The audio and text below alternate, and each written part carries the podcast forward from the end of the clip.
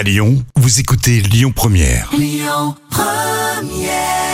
La matinée avance avec vous sur Lyon Première avec à l'instant Stéphane Sanchez. Euh, Du théâtre, oui du théâtre dans l'instant culture, c'est pour épater vos collègues. Avec euh, professeur Jam, professeur d'art dramatique aujourd'hui. Oui, mais c'est pas la comédie française, on verra, c'est ailleurs. Et oui, c'était une pièce mythique euh, qui a été euh, jouée à Londres. Exactement. Alors le saviez-vous, la pièce de théâtre La Souricière, écrite par Agatha Christie, est une pièce de théâtre qui est jouée sans interruption à Londres depuis sa création en 1952. Hum, Je savais pas. Donc ça veut dire qu'au total, il y a eu plus de 23 000 représentations qui ont été données. Hum. Alors l'idée, c'est que les spectateurs, bien sûr, s'engagent à ne pas dévoiler euh, son dénouement, euh, qui est resté longtemps un secret.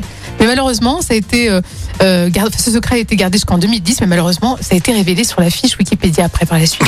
C'est pas malin. Ouais, Donc, c'est euh, pas malin. voilà. Depuis 1952, il n'y a pas eu de spoil, comme on dit maintenant Non. dans les séries. De 1952 jusqu'en 2010. On n'a pas spoilé. Bon, mais très bien. Alors, moi, moi, j'adore Londres et je savais pas que cette pièce était jouée tout le temps. Parce que quand tu vas à Londres, tu vois des comédies musicales, des Oui, pubs de euh, partout, mais pas de, de la souricière. La souricière d'Agatha Christie. Hein, c'est un detective story, hein, une histoire policière.